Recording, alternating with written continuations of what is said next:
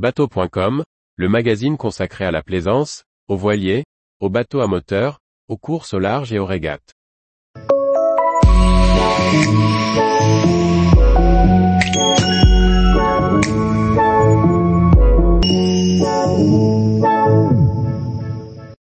Réserve naturelle de Saint-Martin, un espace protégé et réglementé.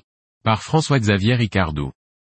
Au nord de Saint-Martin aux Antilles se trouve une réserve naturelle. Elle protège la faune et la flore et permet le développement de la biodiversité. Les plaisanciers y sont accueillis à condition de respecter certaines règles sur le site.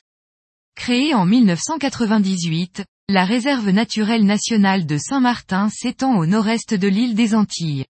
À la fois terrestre et marine, cette réserve occupe le plateau qui s'étend entre les îles d'Anguilla, de Saint-Martin et de Saint-Barthélemy. Cette réserve a pour mission de gérer et protéger les espaces naturels et aussi de partager et faire découvrir ce paysage protégé. Pour les plaisanciers, la navigation est autorisée dans la réserve. Seul le mouillage est réglementé. Les zones les plus courues sont le rocher créole à l'ouest et l'île de Tintamarre à l'est de la réserve. Dans ces deux espaces, des bouées mises à disposition par le gestionnaire de la réserve naturelle de Saint-Martin ont été installées pour éviter aux bateaux de mouiller l'ancre. Les bouées jaunes sont destinées aux bateaux de plaisance de moins de 50 pieds. Les bouées blanches sont réservées aux bateaux de plongée. Attention, le mouillage de nuit est interdit sans autorisation de la réserve naturelle. À Tintamarre, au lieu dit, baie blanche, soit la baie de la côte sous le vent, 17 bouées de mouillage jaune, mises en place par la réserve naturelle, sont à la disposition des bateaux de moins de 15 mètres ou jusqu'à 15 tonnes. Leur utilisation limite la dégradation des fonds. Les petits bateaux, de moins de 10 mètres, sont tolérés à l'ancre exclusivement sur le sable. Une distance de sécurité de 20 mètres par rapport à la plage est requise pour la sécurité des baigneurs. Un très joli site de snorkeling est accessible, proche du mouillage, dans le prolongement de la pointe nord. On peut aussi se promener à terre et découvrir les anciennes carcasses d'avions qui datent du temps des contrebandiers qui utilisaient une piste entre 1944 et 1952. Le Rocher Créole est l'un des plus beaux sites de plongée de Saint-Martin, pour les débutants comme pour les plongeurs confirmés.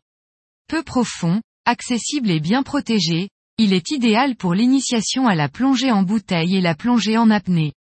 Il est interdit d'utiliser un engin motorisé dans une bande de 30 mètres devant la plage, ainsi que de débarquer sur la plage et d'escalader le rocher, où nichent les fous bruns et les queue. Cette protection assure une belle diversité de la faune qui peut facilement se découvrir avec un simple masque. Les amateurs pourront alors facilement découvrir des tortues ou des raies qui sont courantes dans cette région. À noter que Saint-Martin fait aussi partie du sanctuaire Agoa, un espace au large des Antilles pour défendre et protéger les grands mammifères marins. Outre les nombreux dauphins, on pourra aussi y découvrir des baleines à bosse et de grands cachalots au moment de leur reproduction.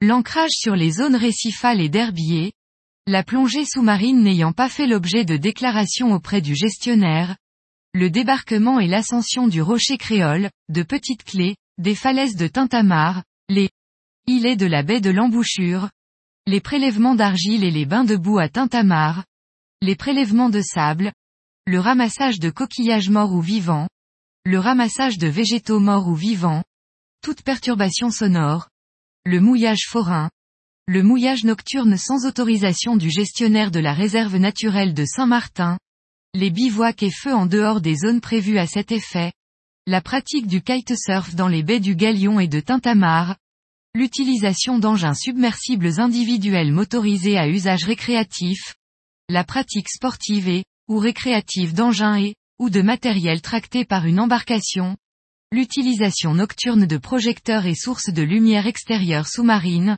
implantés sur les coques des embarcations et engins nautiques. Tous les jours, retrouvez l'actualité nautique sur le site bateau.com. Et n'oubliez pas de laisser 5 étoiles sur votre logiciel de podcast.